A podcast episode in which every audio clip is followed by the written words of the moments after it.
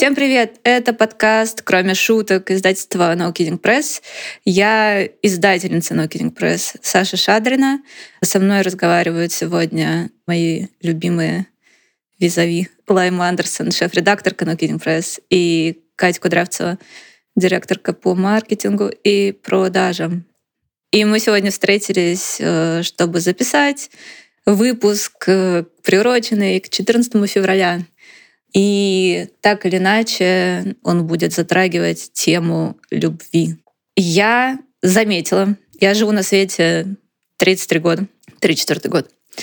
Это мое самораскрытие. И я заметила за последнюю декаду своей жизни, э, что у меня есть традиция думать о любви в День Святого Валентина, и я почему-то, у меня бывает приподнятое настроение, особенно когда я не в отношениях. Когда я в отношениях, День Валентина вызывает у меня какие-то тягостные чувства, потому что в основном отношения не ладятся. Ну, за очень редкими исключениями.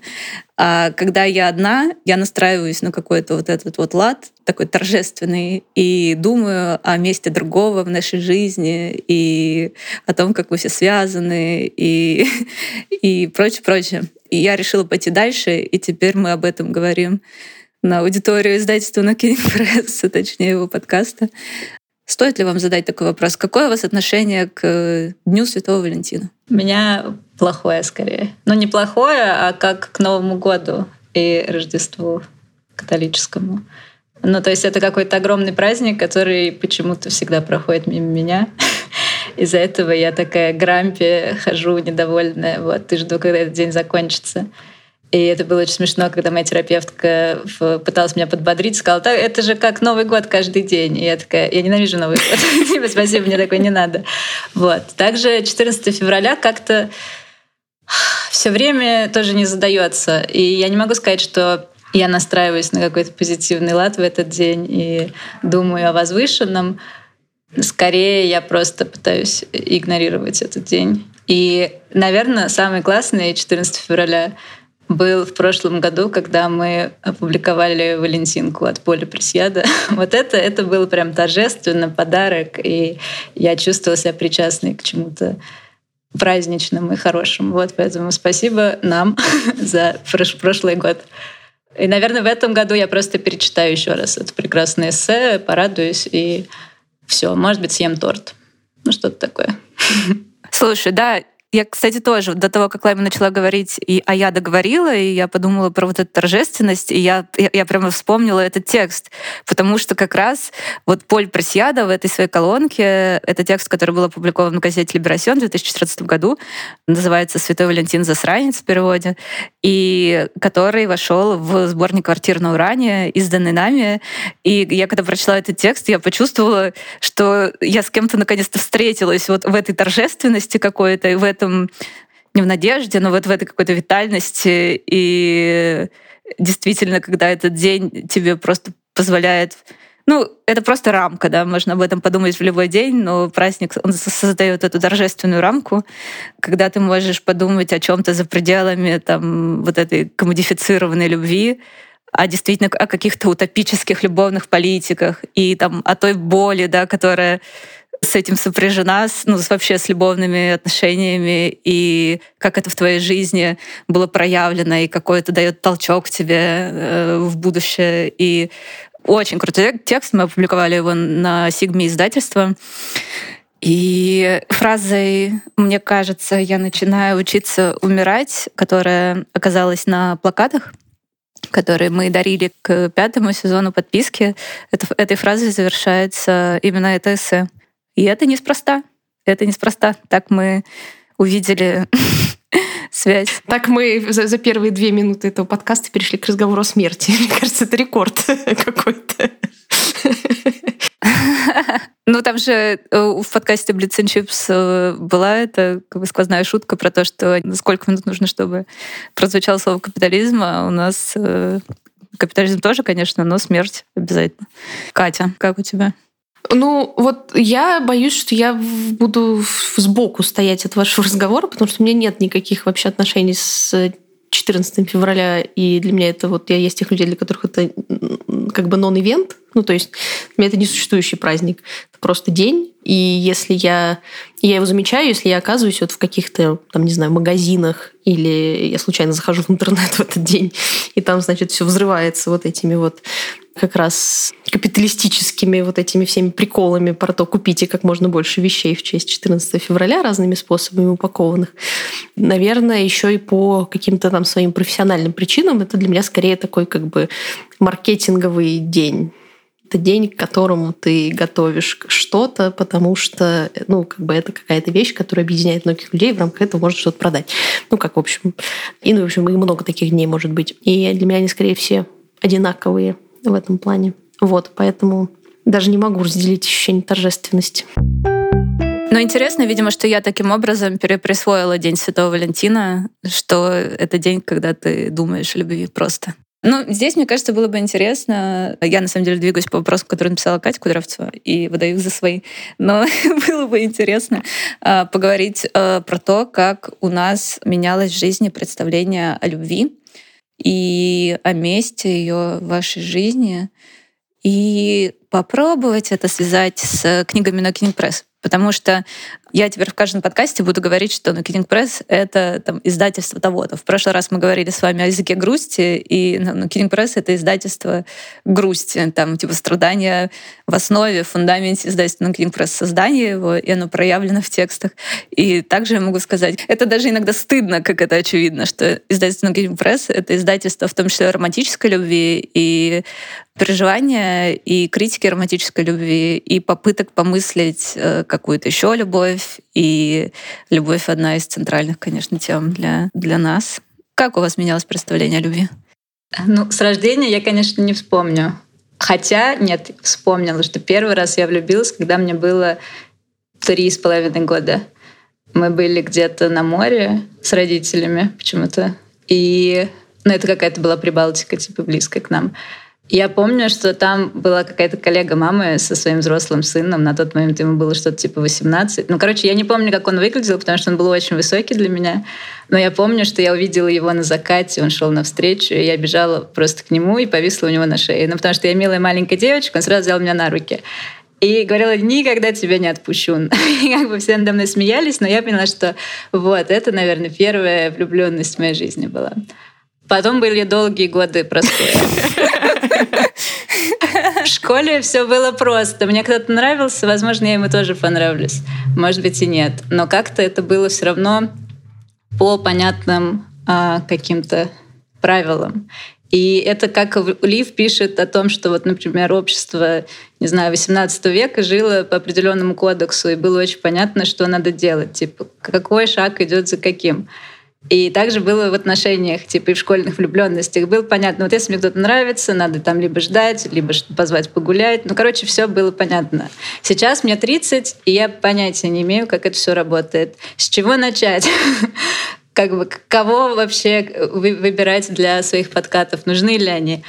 Вот. И, в общем, весь прошлый год я переживала разрыв, и как переживала его достаточно тяжело, но как будто и тоже нет в то же время, потому что я переехала, и было много других э, классных дел. Вот. Но я все время говорила, ну вы помните, я же переживаю разрыв, как бы чего вы от меня хотите. Вот. И все говорили, блин, сколько можно уже, как бы ты переживаешь уже полгода. Я говорила, ну столько, сколько нужно. Вот. И сейчас я нахожусь в той стадии, наверное, когда я уже как будто готова к каким-то новым отношениям. При этом я не понимаю, никакими они должны быть, ни с кем, ни зачем они вообще нужны вот сейчас, если все так хорошо налажено в моей жизни. И поэтому сейчас я могу только фантазировать о любви. Если возвращаться к нашим книгам, то, наверное, для меня любовь, вот именно романтическая, это скорее аргонавт и Мэгги Нельсон. И я точно не хочу становиться Жанной Волш, которая пишет целую толстенную книгу о том, как она переживает разрыв. Как-то так. Я вот, когда рассказывала про три с половиной года, я вспомнила, что у меня тоже, ну, это было, наверное, я была чуть-чуть постарше. Я была в детском саду, вот, наверное, в какой-то средней группе. Вот. И моя первая влюбленность была в воспитательницу в детском саду. И я помню, что я рассказала про это маме, потому что мне казалось, что это какой-то очень такой, типа, ну, надо рассказать маме, это какой-то серьезная какая-то такая вещь, что надо донести, обсудить, понять, как бы, что с этим дальше делать. Вот. А мама такая сказала, ну, как бы, ну, понятное дело, конечно, воспитательница, да, там, не знаю, тебе пять лет, ты проводишь все свое время с воспитательницей в детском саду, естественно. Вот. И я такая, Действительно. Вот, кажется, с тех пор все пошло по пизде. Ну, и у меня, конечно, из-за э, из-за того, что мы все живем в, в гетеромире и так далее, школа была веселым временем, вот, потому что тоже у меня, у меня было довольно хорошее понимание того, как все в школе работает и что нужно делать. И я развлекалась тем, что, как я вот недавно как раз э, выяснила, было довольно общим местом для многих квир-подростков. А, это абсолютно искусственное создание любовных нарративов в своей жизни. Ну, то есть ты знаешь, как это должно работать, ты не можешь ни в кого влюбиться, потому что мальчики тебе не нравятся, а про девочек ты еще не догадалась, что так тоже можно. А, но при этом как бы из-за богатого воображения и в целом неплохой как бы, теоретической прокачанности я могла понять, как можно сконструировать любовную историю для себя самой. То есть ты просто искусственным образом выбираешь мальчика, ты вокруг него, значит, все придумываешь, вот этот весь сюжет, как у вас там все будет развиваться, как вы будете грустно друг на друга смотреть, как там, э, что дальше, кто к кому подкатывает, как вы ходите в кино, как потом ваши отношения грустным образом заканчиваются, естественно, потому что они тебе нафиг не нужны, и у тебя здесь все как бы исключительно ради эмоционального накала. Во-первых, и во-вторых, ради того, чтобы подружкам можно было тоже потом рассказать, что у тебя эмоциональный накал и большая любовная история. Ну и потом, соответственно, уже, опять же, как многие кюр-подростки, ты переживаешь вторую молодость, и там, значит, в 18-20 лет э, у тебя пер первая вот эта вот идиотическая абсолютно влюбленность какая-нибудь случается с большими страданиями, э, которая тянется три года, и ты думаешь, что ты никогда в жизни ее не переживешь, но потом, естественно, ты ее переживаешь. Ну и, и дальше уже как-то начинается немножечко получше, кажется, все работать. Вот, хотя и тоже сложно сказать, получше это или нет. Вот, возможно, это просто больше, ну, в смысле, чем чаще ты это делаешь, тем каждый следующий раз для тебя чуть-чуть более понятен. Еще одна из вот историй, которая, наверное, и сейчас у меня в жизни происходит, ну, то есть как бы как вот я вот в счастливых моногамных отношениях долгосрочных, и недавно на терапии, извините, а, я обсуждала с терапевтом какую-то историю, связанную с кризисом идентичности и со всем вот этим вот. А, и я поняла, что у меня в работе существует штука, что, ну, типа, в работе надо чего-то добиться, что-то там нужно, как бы вот... Ну, короче, это какая-то часть, которая для моей идентичности важна, и она там, в общем, с моей ценностью как-то связана. А в любовных отношениях у меня вообще такого нет. Ну, то есть, если их нет, ок. Если они есть, тоже хорошо, но я должна понимать, зачем они мне нужны. Ну, то есть они должны быть чем-то, что делает ситуацию лучше, а не хуже. И поэтому мне как-то очень легко всегда было, ну, как-то и, и без отношений, без любви существовать, потому что, опять же, это не является частью моей идентичности, и как бы, ну и ок. И при этом, наверное, у меня поэтому более какое-то расслабленное к этому отношение. Хотя, конечно, всегда в начале романа это ты просто из края буры безумия там и так далее. Вот, но вот такая вот интересная история. Саш, а у тебя как? Да, не знаю, что вам рассказать. Ну, у меня нет такой детской истории, но меня этим летом меня несколько человек спросили, было ли у меня в детстве, например, хотела ли я выйти замуж там или что-то такое. Я сказала, что смеетесь. Я конченый в этом плане человек, простите, это не безоценочно и очень жестоко к себе. Но я в детстве почему-то, засыпая, я прокручивала как я замуж вхожу. Очень интересно, да, быть э, с этой феминисткой издательства э, и говорить, что нам нужно семью перепридумать. И я очень в куклы любила играть. И я играла до последнего, до подросткового возраста, такого, когда уже все как раз, э, когда в школе начались мутки у всех, то а мне так нравилось. у меня был миллион разных кукол, и у них там были сложные отношения. И я помню, что этот вот был момент, ну, пубертатского переходного возраста, когда уже это было социально неприемлемо. И я такая, да, больше нельзя, да, нужно, нужно перестать. И эх, как же жалко. И, и да, и пришлось, в общем, взрослеть. Но смысл в том, что мои куклы, конечно, тоже все находились в очень сложных любовных взаимоотношениях, возможно, которые отражали то, что я видела в сериалах бразильских, которые шли по Первому каналу, один другого интереснее. Там всегда, особенно меня в детстве впечатлил сериал про близняшек Рут и Ракел. Там было какое-то ну, предательство между сестрами. Одна была добрая, хорошая, а вторая была какая-то с гнильцой, насколько я это помню. И, и хорошая была влюблена в какого-то чувака, она тоже любил, но так он их отличать не мог, он же слепой, это же мужчина, они как одно другое отличить. Вот. И, в общем, так получилось, что у него были взаимоотношения с другой сестрой. И извините, э, слушатели, которые лучше помнят перипетии этого сериала, возможно, я исказила что-то, но похожие сюжеты разыгрывались, в общем, в моих э, играх с куклами. Там, возможно, это, кстати, потом нашло отражение в моей жизни, и теперь можно легко сказать, что у меня просто луна в Скорпионе, поэтому у меня такая мучительная личная жизнь, но, возможно, у этого реально много истоков. И в школе я, мне просто никто не нравился. Я думаю, что, ну, может быть, это дурную шутку сыграла, что потом Потом это навалилось с интенсивностью, когда ты долго депривирован, ты потом, о, пошло, поехало. Но при этом мне интересно было, конечно, наблюдать это в, как в школьной среде существовало, потому что у других моих одноклассников это было. И я запомнила эпизод в 11 классе, когда мне нужно было сменку забрать из э, раздевалки, а там стоял э, чувак из параллельного класса, и моя одноклассница. И между ними какой-то был теншн, и там, видимо, была какая-то драма. И они очень сурово друг на друга смотрели и пыхтели. И я такая, вот это да. А я была тем человеком, который, типа, мне можно сменку забрать. Идите, И, в общем, у меня всегда было ощущение, ну, я не чувствовала себя ни в коем случае агентом любви, и мне казалось, что это какой-то запредельный уровень. И меня в этот мир не пускают. В моем мире там «Властелина колец» читали, и э, Сильмариллион и, и смотрели его по 10 раз в кинотеатре.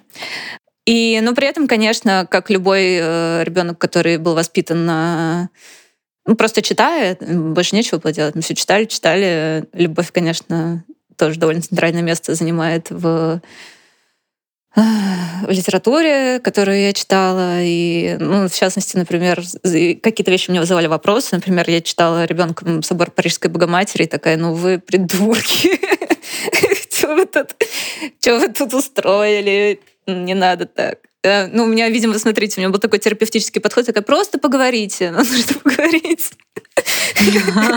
Ведите себя нормально. Всех этих проблем можно было бы избежать.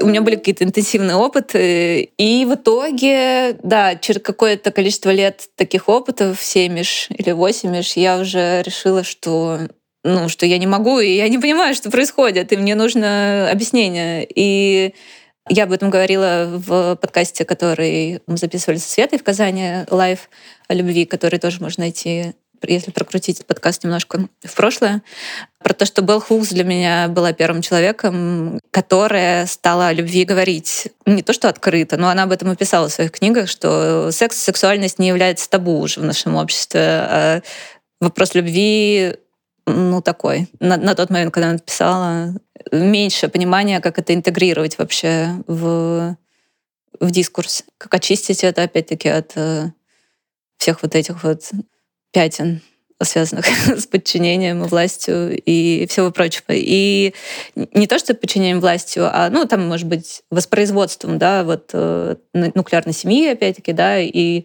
то, какую роль выполняет любовь в о том, как э, организовано потом общество и государство, какой, э, чему она служит, для чего ее используют. У нас много раз спрашивали, а не хотите Болхук создать? И я всегда такая, а, ну, кто-то, кто-то разберется, это не совсем наш фокус. И интересно, что Белхукс умерла э, в конце года. И как бы по своему обыкновению, вот как любовь иногда работает, типа утрата обостряет любовь. Я поняла, как я ее люблю, сколько она для меня сделала, что она, говоря словами Мэгги Нельсон из книги «Аргонавты», многополая или там, многогендерная мать моего сердца. Я вспомнила на ее книге. Сейчас выйдет... Я ее не читала, я читала две другие, а, но одна из знаковых и, видимо, которая суммирует э, некоторое количество ее измышлений на эту тему, это All About Love. Она выйдет в Эксмо или в СТ, я уже забыла. Ну, по-моему, уже вышла. А, или уже вышла, да. И, а я читала книгу Communion uh, The Female Search for Love, женский поиск любви. И я читала The Will to Change, uh, Man, Masculinity and Love. Это тоже было любопытно и интересно, что Я недавно была в парной терапии, и я подумала, блин, я это все уже у Белл Хукс читала еще 7 лет назад. Ничего нового нет. Невозможность э, мужчин в предлагаемых им моделях гендерной социализации тоже реализовать э, потребность любви э, и любить, и получать любовь. Оно там было ей абсолютно очерчено, конечно. И, и Балхукс мне первая дала какой-то угол зрения на эмпирически мной осознаваемый факт того, что любовь почему-то не удается ну или там, если с психоаналитических позиций подойти, или там как психоаналитики читают, например, э, пир Платона, да, который тут и там тоже центральный текст э, о любви, он фигурирует, особенно в автотеоретических текстах, и в теоретических очень много.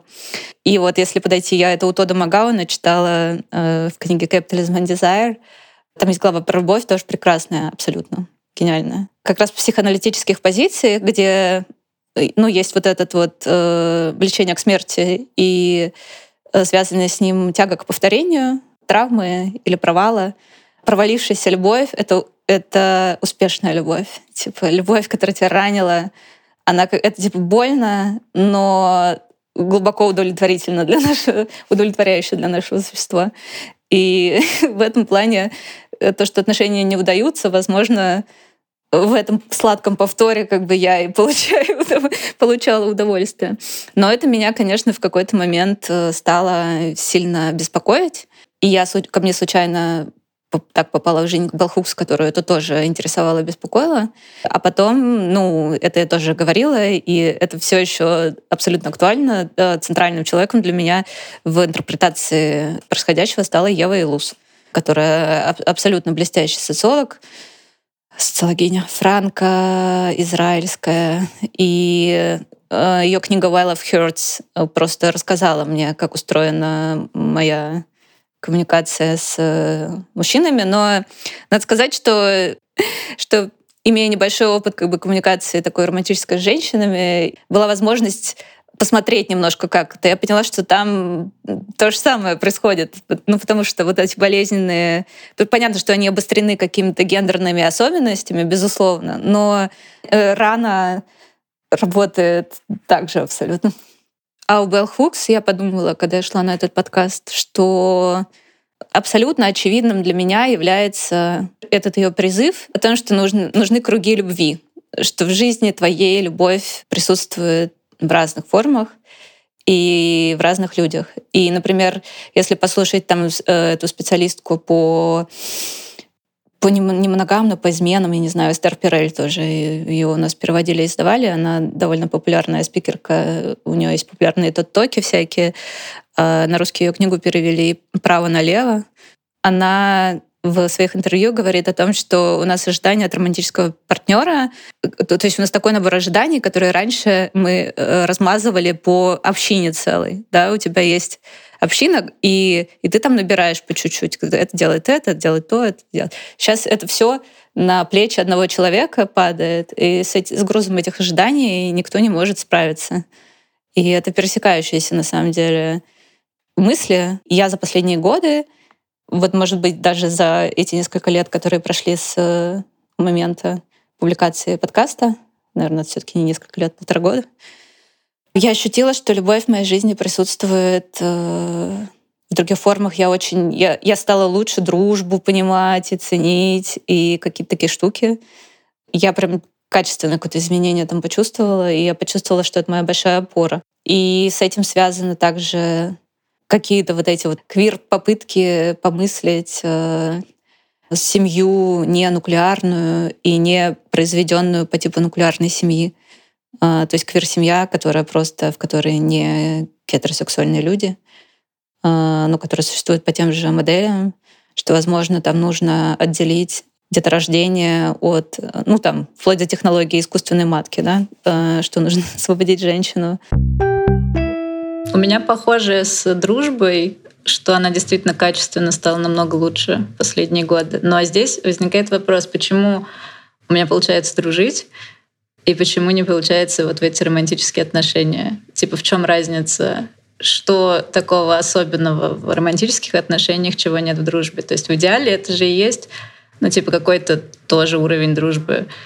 Вот. И я не совсем не понимаю, как бы, что я делаю не так там и что я делаю так, как бы здесь. Почему это работает, а то нет. Вот. Но, конечно, я думаю, что дело же не только во мне, наверное, а вот и во втором каком-то человеке, который задействован в процессе. Но сегодня, вот опять же, на сессии, извините, я в день терапии очень много потом говорю про свою терапию, поэтому по вторникам больше не, за, не записываем, пожалуйста, подкасты. Мы обсуждали очень долго про вот это понятие типа вкладываться в отношения, а, это как раз возвращаясь к теме, видимо, капитализма, рынка и всего вот этого, что для меня очень важно, чтобы во всех отношениях, любых, ну типа и в дружбе, и в семейных, и, естественно, романтических, мы одинаково вкладывали. При этом одинаково вкладывать невозможно, но мне, наверное, очень важно просто видеть, что второй человек тоже старается. И как только я вижу, что как будто все держится только на мне, и я начинаю расстраиваться, всматриваться во все это, а, раздражаться и заканчивать с тем, что ну просто я обрываю это все, потому что так не работает. Мне нужно, чтобы мы по очереди делали движение друг другу навстречу. И это очень важно. И терапевтка очень долго мне говорила, ну что вы, Лайма, типа, нельзя же всех в бан. ну, типа, если что-то идет не так, типа сразу в бан. И типа, если я что-то сделал не так, пожалуйста, сначала скажите. Но как раз дело в том, что я стараюсь не делать это резко, но то есть мне важно обозначить, что для меня это важно, и посмотреть, что будет. Но когда я вижу, что одно и то же повторяется, и типа для меня этого недостаточно, то лучше, да, вообще прервать все эти отношения. Хотя, опять же, терапевтка заметила, что в дружбе я больше иду на уступки. Но, короче, я, мне вопрос на самом деле самый простой. В чем разница между дружбой и любовью? Если речь идет о просто взаимоотношении двух людей? Простой. Мне кажется, ближе всего подобралась Илус реально э, к э, ответу на этот вопрос. Как формируется ожидание современного человека, как это все медиируется технологиями современными, какую любовь, ну вот как ты сказал, в XVIII веке там был понятный протокол действий, и там были модели мужественности определенные, и тем, кто читал «Расцветает самая красная из роз», Лев Стрёнквист, это известно в простом переложении, да, на примере Киркегора, который э, ты там ходишь к девушке, слушаешь, как она пианино играет, а потом ты ей должен пылко признаться в чувствах и сделать предложение. И ни в коем случае нельзя отзывать свои обещания, иначе за тобой следит все общество, и оно будет тебя полоскать в газетах, тебе придется уехать, и ну, это скандал невиданный. Сейчас мы от, оторваны от, ну, от вот этой какой-то общинности, и если с тобой кто-то поступил, ну, нарушил ваши договоренности или дал обещание и забрал, об этом никто не узнает. И можно даже дальше пойти, что если ты оказалась в ситуации насилия, что мы сейчас, собственно говоря, видим в социальных сетях, в контексте контексте истории, которая разворачивается вокруг Егора Беликова, а, и там серийного насилия, которое он применял по отношению к девушкам, с которыми у него были какие-то отношения. Жертва боится рассказать, а, потому что ну, это огромная уязвимость, это огромный риск, и ты не получишь поддержки. И это все изолирует нас в целом. И Луз пишет, что, конечно, там ключевым фактором, который повлиял на то, что стало так, как стало, и она там вводит понятие негативные отношения. Это отношения, которые в ее последней книге, э, которая развивает идеи, которые она озвучила в книгах Cold Intimacies, которую я не читала, к сожалению, прочитаю, это ранняя книга, и про Why Love Hurts, которая переведена на русский, почему любовь ранит. И вот у нее в 2020 году вышла книга The End of Love, Конец любви, социология негативных отношений. Почему отношения... Любовь-то существует, острые чувства существуют, аффекты существуют, привязанность существует. Но людям все сложнее завязать отношения. Они либо это какие-то неопределенные отношения. Очень много сейчас, да, вот я не знаю, у всех, наверное, есть такая подруга. У меня очень много подруг, у которых есть разные интересные люди, которых некоторые из них называют факбоями, например. Для этого есть какие-то ходовые описания. В общем, это какие-то люди, с которыми они не в прозрачных отношениях. Там есть какая-то близость, но часто это э, как бы неизвестно, а, это не встроено, они не встроены взаимно в социальную жизнь друг друга, и там много непроговоренности, каких-то ожиданий, возможно, с одной стороны, а с другой нет. И по-разному это устроено. В общем, я вижу, что это реально социологическая проблема, а все ощущают это как свою какую-то личную беду. И Луз как раз об этом пишет «Почему любовь ранит», что и эта книга, почему она является терапевтической, как раз поэтому, когда ты думаешь, а, это у нас как бы мы в обществе так сломанных, ну, слабо. Но мне все равно хочется кричать, типа, и что с этим делать? Ну, типа, Почему? Понятно, но что дальше? Ну... Найти, нужно найти союзника или нескольких и договориться об этом. Мы же уже решили, квир, ненуклеарная семья, семья по выбору и так далее. Мне на самом деле тоже нравится история про дружбу. У меня был какой-то менее, менее теоретический ответ, ну, такой больше ощущенческий. То есть мне кажется, что на любовь у нас очень большие ставки. Ну, то есть это история про ожидания там и так далее. То есть мы все, э, опять же, э, ну, на мой взгляд, это культуральная проблема. Мы все вырастаем в, в истории, что любовь — это главный нарратив твоей жизни. Ну, то есть ничего более интересного с тобой никогда не произойдет. Это, типа, главная вещь все должно быть положено на жертву этой главной вещи. Упустишь там любовь, это все как бы просто крест можно на жизнь ставить, а, там, ну и так далее. То есть это такой прям э, стержневая история, которая в твоей жизни произойдет. Возможно, она будет одна, возможно, будет две, ну как бы три это уже многовато, ну а четыре это уже, наверное, что-то не то. Наверное, это был не главный нарратив, возможно, главное ты пропустил там, ну и так далее. Вот. А с дружбой как, как будто бы не так, ну то есть у нас меньше ожиданий, мне кажется, от дружбы, и у дружбы меньше ожиданий от нас, потому что у нас не, ну как мы должны, например, перестроить всю свою жизнь, если дружба будет успешной. Ну, то есть вот вы дружили два года, пора переезжать в какое-то общее место, там решать, как вы дальше будете жить, э, делить расходы, ну, в общем, советоваться по поводу каждого своего шага, ну и так далее. То есть дружба меньше требований к нам предъявляет, и как будто бы мы получаем оттуда, ну, как бы, типа, return on investment, короче говоря, выше. Ну, то есть ты вроде чуть меньше вкладываешь, но получаешь ты при этом довольно много оттуда. Ну, и в этом плане это, типа, ощущается, наверное, как какой какой-то более выгодный обмен. Но у меня вот была история пару лет назад, когда у меня заканчивалась э, какая-то дружба, которая была прям типа со мной много-много-много-много лет. И у моей подруги была похожая история. И мы в этот момент отловили в себе, что вот штука про то, что если у тебя есть друг, типа друг, подруга, самый лучший, типа самый вечный, вы типа кучу лет вместе прожили, кучу дерьма там всякого и так далее, как будто бы вот этого человека, даже если ваша дружба там перестала работать, перестала вам что-то приносить, ты тоже как будто бы не можешь бросить. Потому что вот эта вот ваша какая-то дружественная история, она тоже диктуется из разряда, ну, как бы это твой друг, ты не можешь бросить своего друга просто потому что, как бы, ну, опять же, прошло 10 лет, вы стали абсолютно разными людьми, у вас уже очень мало общего, например. И все равно есть какое-то вот тоже давление, возможно, чуть меньшее, чем в романтических отношениях, но как будто бы ты как бы надо стараться, надо там сделать над собой усилия, надо вложиться в эти отношения, там, т -н -н -н -н.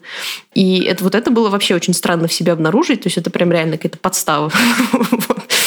Когда ты просто это в себе раскапываешь и думаешь, господи, сколько еще во мне такого говна лежит, интересно. Ну, как бы нет, дружбу тоже надо заканчивать, но вот если э, у нас в обществе есть какой-то нарратив про конец любви, например, ну, все-таки присутствует, он там разный, довольно разнообразный, то, например, про конец дружбы у нас вообще ничего нет. Ну, то есть а что вы перестаете делать? Вы типа перестаете общаться, вы что-то, что как, как это происходит вообще, как бы, а как разойтись, а, а что будет мудаческим поведением, а что нет, ну, как бы, ну и так далее. И, и в этом ты вообще такой просто оставленный сам с собой, опять же, со своим терапевтом разговаривать про это. Вот это было прям очень удивительно для меня, конечно. Теперь мы разочаруемся еще и в дружбе. Какой у нас веселый выпуск любви, да. Очевидным образом как раз по той причине, что в дружбе все таки больше дистанция, и это не, эск- не эксклюзивная вещь, а там, где эксклюзивность возникает, там и ситуация стресса создаются. Как-то так сложилось, что у меня нет лучшей подруги. Это не потому, что я такая дистантная и думаю, ой, нельзя никого заводить, каких-то лучших подруг, потому что потом расставаться. Просто так получилось. Но я вижу, что у моей другой подруги, очень хорошей, есть лучшая подруга, и когда у них там, значит, случились некоторые проблемы, уровень урона и боли от этого, он как бы был той же интенсивности, как в любовных отношениях, а то и хуже. И там, где возникает вот эта эксклюзивная близость, близость и связанный с этим страх утраты, и высокие ставки, и высокие экзистенциальные ставки, когда это э, человек, с которым ты должен всю жизнь пройти, там дружба ничем от любви не отличается, мне кажется. Вот. И поэтому бывает так больно и неприятно дружбу заканчивать. И я много таких историй знаю у людей вокруг, когда дружба умирает так же, как умирают романтические отношения, когда была какая-то неразрешенная, ну, конфликт, можно сказать, в общем, что-то кого-то взаимно ранило или одного человека, и все решили с этим не разбираться, и потом это распространило свои гнилостные корни везде, и через 10 лет э, оно либо как бы затухло, либо взорвалось, и всех порезало осколками. В этом плане я думаю, что, возможно, именно сегодня дружба лучше работает э, для нас, в частности, с Лаймой, потому что с таким как бы, жизненным опытом и терапевтическим языком мы все немножко научились э, уважению и при этом заботе, и стало получаться лучше. А в отношениях это еще попробуй сделай. А в, а в дружбе вроде как на некоторой дистанции вроде и получается. Но у меня в пандемию была большая ссора со своей подругой близкой. Ну, то есть я в какой-то момент поняла, что ну, теперь не могу с ней общаться. И я ей так сказала, что извини, как бы сейчас не могу с тобой общаться. Я не знаю, когда мы сможем общаться, но сейчас вообще нет. Вот. Ну, потому что это был в самом-самом начале пандемии, и она мне очень много рассказывала о себе и о том, как она здорово всей семьей ужинает каждый день, и как хорошо, что есть карантин и никуда не надо. Вот. А мой партнер был в другой стране, и мне было, ну, как бы хуево. И, в общем, не получалось. И мы не общались, наверное, месяца три или четыре, может быть, даже пять. Но в какой-то момент я поняла, что меня уже отпустило, и как-то мне уже нормально, и я по ней соскучилась. И мы встретились, и часа три мы делали вид, что все хорошо. мы типа просто будем гулять и говорить о чем угодно, кроме того, что мы перестали общаться на какое-то время. Вот, но потом был вот этот неприятный, взрослый, серьезный разговор о том, почему я так сделала. И вообще за эти годы типа дружбы у нас накопилось много каких-то взаимных обид. И раз уж мы начали, давай их все сейчас обсудим. Ну и, в общем, после этого стало намного лучше. Ну, то есть дружба перешла на какой-то другой уровень, где как раз меньше а, вот этого, что мы должны что-то делать, потому что мы так делали всегда. Ну, там, например, видеться раз в неделю, потому что мы всегда виделись в четверг. вот. Или там, что созваниваемся, потому что надо так общаться. И как-то... То есть мы стали свободнее, и от этого наша дружба как будто стала тоже и крепче, и лучше. То есть, наверное, можно все это переносить и на любовные отношения. Но теперь у меня проблема в том, что переносить не на что. И пока я что-то не вижу перспектив, что что-то изменится в ближайшее время, потому что я действительно не понимаю, как это все должно зарождаться, откуда брать этих людей, в которых можно влюбиться. Ну и вообще, ну, я действительно чувствую себя немножко потеряна.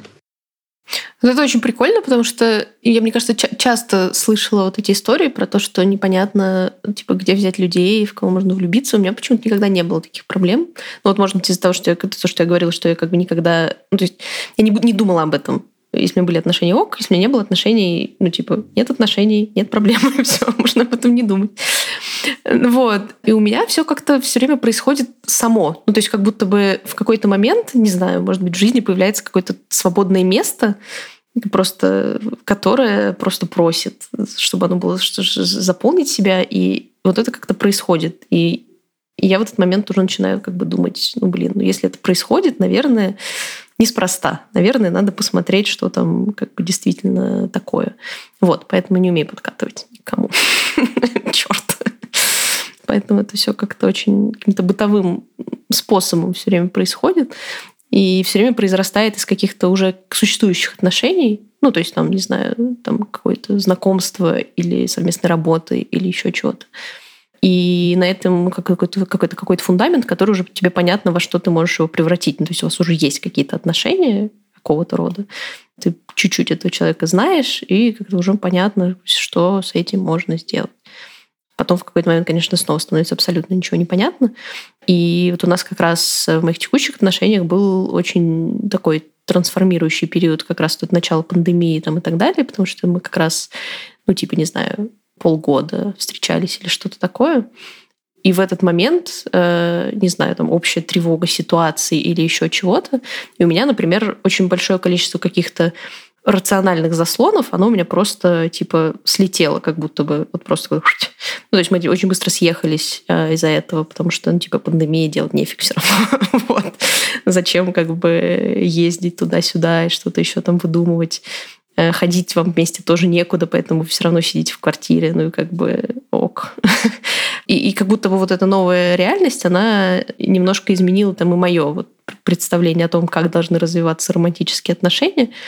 И они тоже стали как будто бы более, не знаю, интегрированы в мою жизнь. В том плане, что это не какое-то инопланетное вторжение, что нужно, блядь, все перестраивать срочно, что делать, страдать, не страдать, непонятно. И из-за этого и подход как-то изменился. Ну, то есть, что, ну, не знаю, там, недопонимание, его надо решить конфликт, про него надо поговорить. Потому что это не какая-то параллельная история в твоей жизни, а это она и есть. Если ты это не решишь, ты а, себе же, в общем-то, и нагадишь. И, наверное, это, конечно, хорошо. Спасибо всем. Спасибо пандемии хотя бы за это. Какой-то очень получился у нас личный разговор.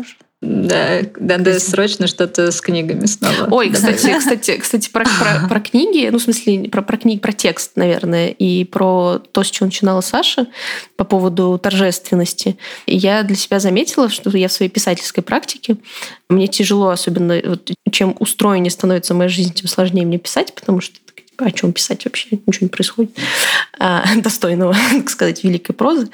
И я для себя там какое-то время назад заметила, что у меня какие-то там старые неудавшиеся отношения, большая любовь, большой разрыв и вот это вот все, а, при том, что я это вроде бы там пережила, осознала, приняла там все такое, оно остается очень таким не знаю, колодцем, из которого, мне кажется, я могу черпать просто бесконечно. Ну, то есть в какой-то момент мне уже самой просто становится неловко, потому что сколько можно писать про одно и то же. А, вот. Но при этом, если я сажусь и начинаю думать, а где что-то вот есть из такого, что ну, вот, что, не знаю, что эмоционально как-то свербит, что что откликается, там, из чего можно что-то выдурить, у меня все время несчастные отношения, вот эти вот. Давай подумаем, в каком еще сеттинге и что еще про это можно написать. Вот. И в некотором смысле это, конечно, интересный такой опыт. Вот, и в этот момент у меня есть какое-то ощущение торжественности. Я, значит, сажусь и прям такая, сейчас я, сейчас я буду писать драму. Да.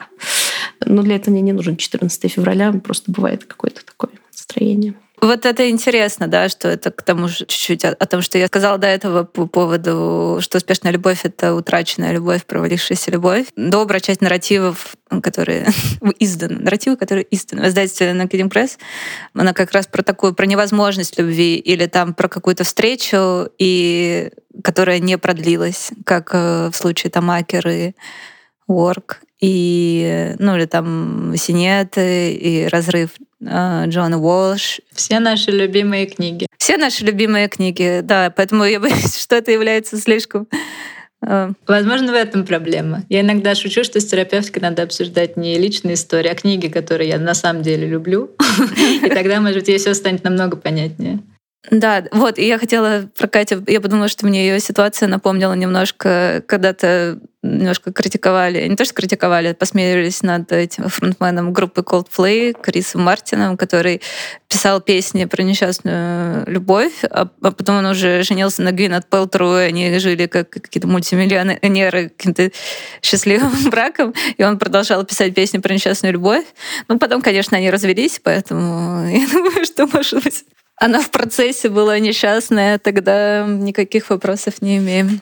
Но что-то, что-то, в общем, заставляет э, обращаться к этой ране. Ну, в литературе это особенно ну, да, не, я это скорее ощущаю, как на этом меме про «Подождите, я не договорила, просто прошло там, не знаю, четыре года, да». Такой, так, подождите.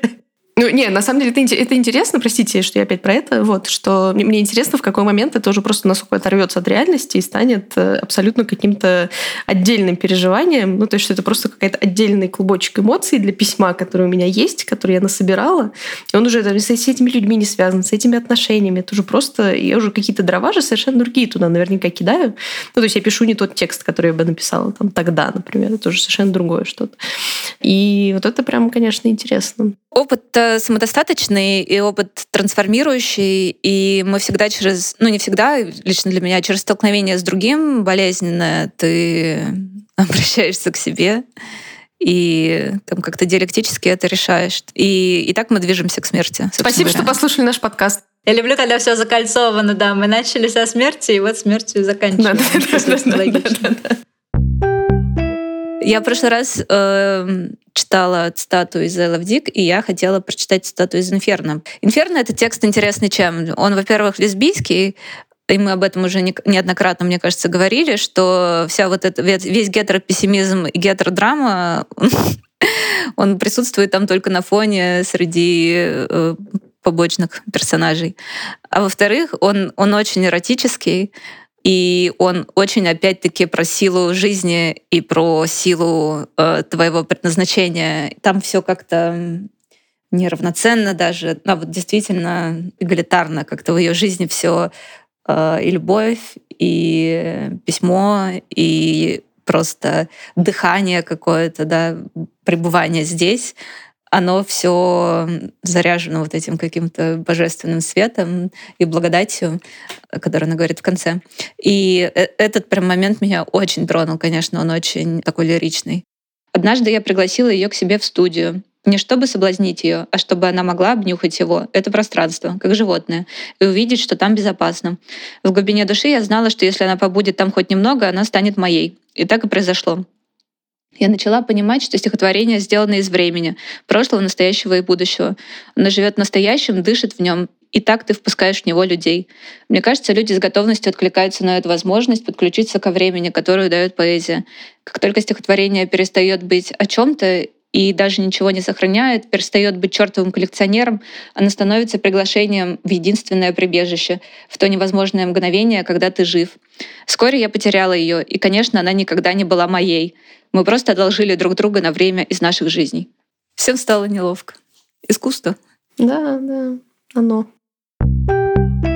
Спасибо вам. По промокоду, кроме шуток, в нашем магазине можно купить книги о любви, в том числе книгу «Инферно», которую мы переиздали маленьким тиражом.